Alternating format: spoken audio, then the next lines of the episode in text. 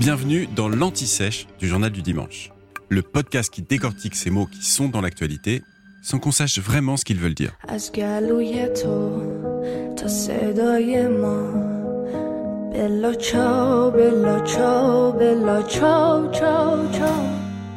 Au fait, d'où vient la chanson Bella Ciao? Bella Ciao est une chanson en italien qui célèbre les résistants du pays lors de la Seconde Guerre mondiale.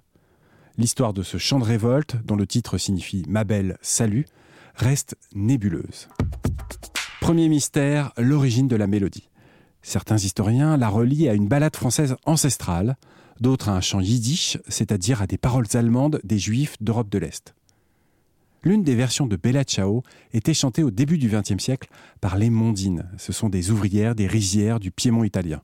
Les paroles dénonçaient les conditions de travail et se concluaient par une note d'espoir. Un jour viendra que toutes autant que nous sommes, nous travaillerons en liberté. Cette version a notamment été interprétée par la chanteuse populaire italienne Giovanna Daffini, qui a justement travaillé dans les rizières. Pendant la Seconde Guerre mondiale, les Italiens en lutte contre les forces fascistes de Benito Mussolini l'ont aussi entonné. On les appelait des partisans, un terme utilisé auparavant pour les soldats engagés dans des guérillas. Là encore, la popularité de Bella Ciao auprès des résistants n'est pas très claire.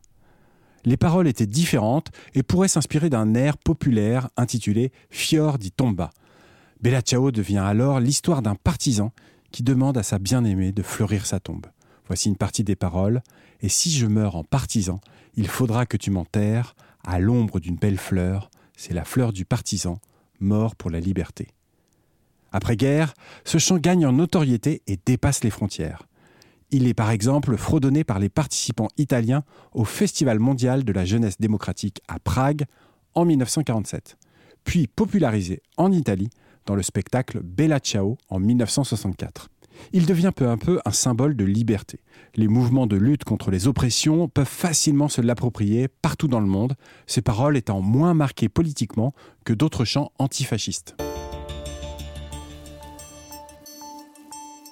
En 1963, le français Yves Montand lui donne notamment une portée internationale avec sa reprise au lendemain de la crise de Cuba. Emir Kusturica, Goran Bregovic, Manu Chao en espagnol, Zebda en français, reprise dans de nombreuses langues, Bella Ciao acquiert parfois une tonalité plus bah, commerciale. En 2018, Gims en fait une simple rupture sentimentale. La même année, Bella Ciao est redécouverte par le monde entier avec le succès planétaire de la série La Casa des Papels, dans laquelle les héros braqueurs en font leur cri de ralliement.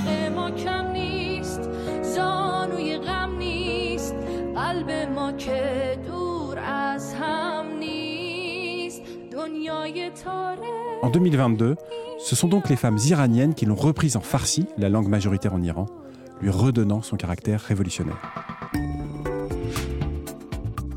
Vous venez d'écouter l'Anti-Sèche du Journal du Dimanche, le podcast qui répond à la question que vous n'osiez pas poser. Je suis Vivien Vergniaud et si vous avez aimé ce podcast, mieux si vous voulez écouter d'autres épisodes préparés par la rédaction du JDD, c'est facile. Abonnez-vous, suivez-nous, c'est gratuit. On vous donne rendez-vous trois fois par semaine en podcast et tous les jours sur le JDD.fr. À bientôt.